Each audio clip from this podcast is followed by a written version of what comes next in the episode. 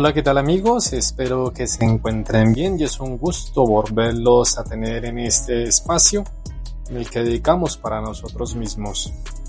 Hoy voy a tocar un tema supremamente importante que digamos podría empezar a entenderse todo lo que ya he hablado en los anteriores audios. Y es el tema de la introspección. Y lo voy a denominar así como la introspección, el camino al conocimiento personal.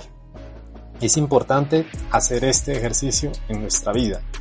Nuestra canción en el día de hoy para hacer relación es de Raiden y tiene que ver mucho con esto porque la canción va dedicada a mi yo y ayer.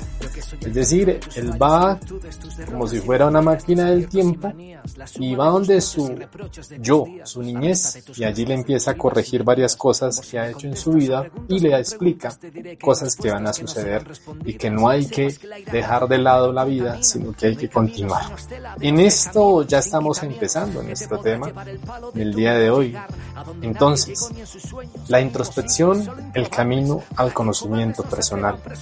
¿Qué es el proceso de introspección? Es un proceso complejo en muchas ocasiones requiere un entrenamiento personal, sin embargo los frutos pues, pueden ayudar mucho a un conocimiento del mismo sujeto, teniendo presente que hoy vivimos en un mundo acelerado, esclavizado por la velocidad, por la contingencia de las cosas, por el estrés, por el desosiego, por el ritmo que nos lleva y la cantidad de tareas que tenemos que hacer, independientemente lo que tú estés haciendo. Y a veces por eso decimos, es imposible, no tengo tiempo para volcar los ojos hacia mi interior y eso es estúpido, eso no me cae bien, eso no me gusta. Y bueno, una cantidad de sugestiones que a veces nos planteamos para no llegar a experimentar.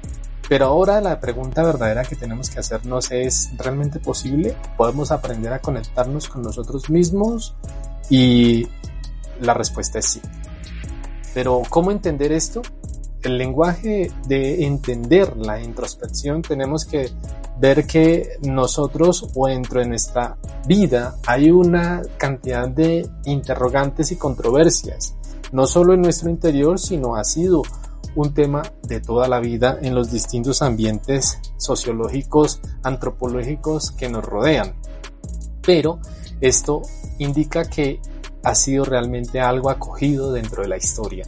Podemos ir a la clásica Grecia y allí Platón hablaba de un algo similar a la introspección. Pero también nosotros tenemos que tener presente que, como seres humanos, digámoslo así, que tenemos una multiplicidad de interrogantes.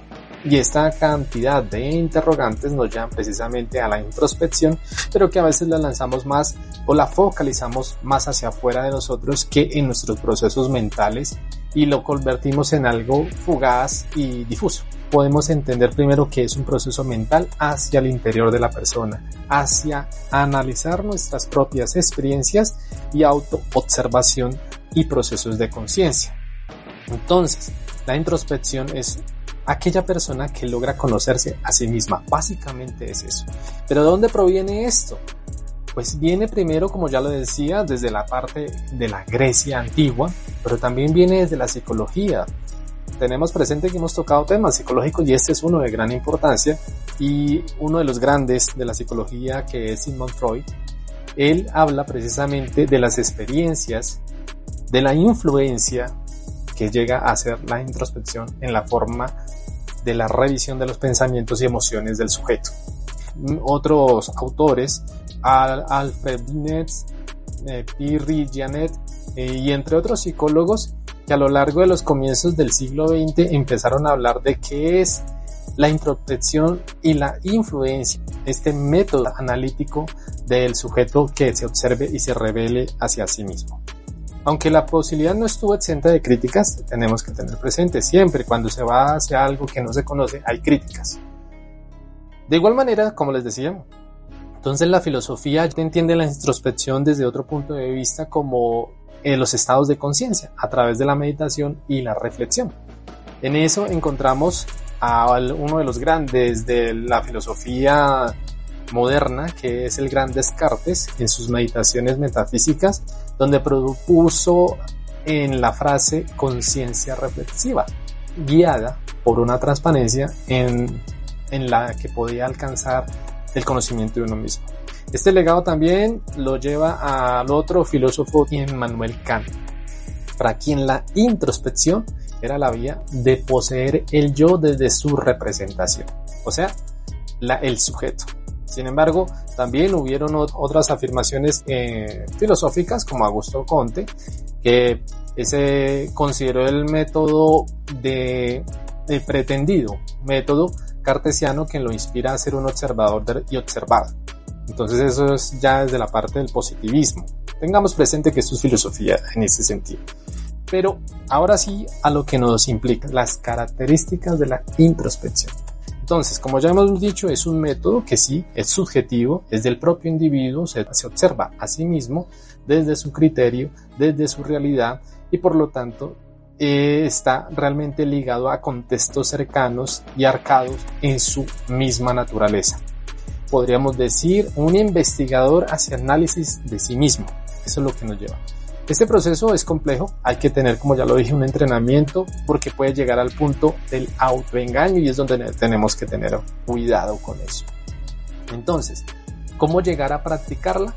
Pues esto comienza primero por empezarse a mirar hacia uno, como ya lo he dicho, prestarse atención, escucharse, mirar cualquier situación en que nos encontremos inmersos, no precipitarnos, buscar las mejores soluciones, examinarnos, observar objetivamente, manejar los impulsos, no dejarse llevar por los impulsos, es la posibilidad de buscar ese desarrollo de conciencia hacia uno mismo y cada día debe ser muy importante para detenernos desde nuestra parte física y mental y conectarnos con nosotros mismos para ese encuentro.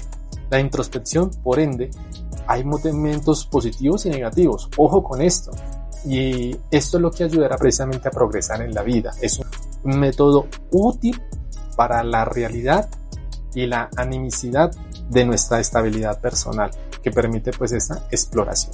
Entonces tenemos que tener cosas puntuales para poder practicar la introspección. Primero, no te obsesiones. No necesitas estar pensando todo el tiempo qué va a pasar, cómo va a ser en ese autoconocimiento. Sé cauto, sé paciente. Tienes que manejar tu introspección sin ansiedad.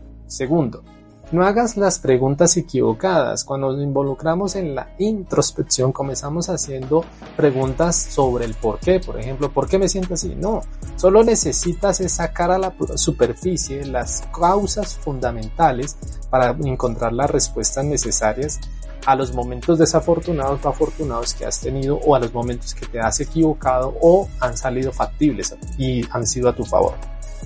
Haz la pregunta correcta en lugar de preguntas el por qué, más bien es hacer la pregunta de concentrarte en buscar soluciones y ser objetivo.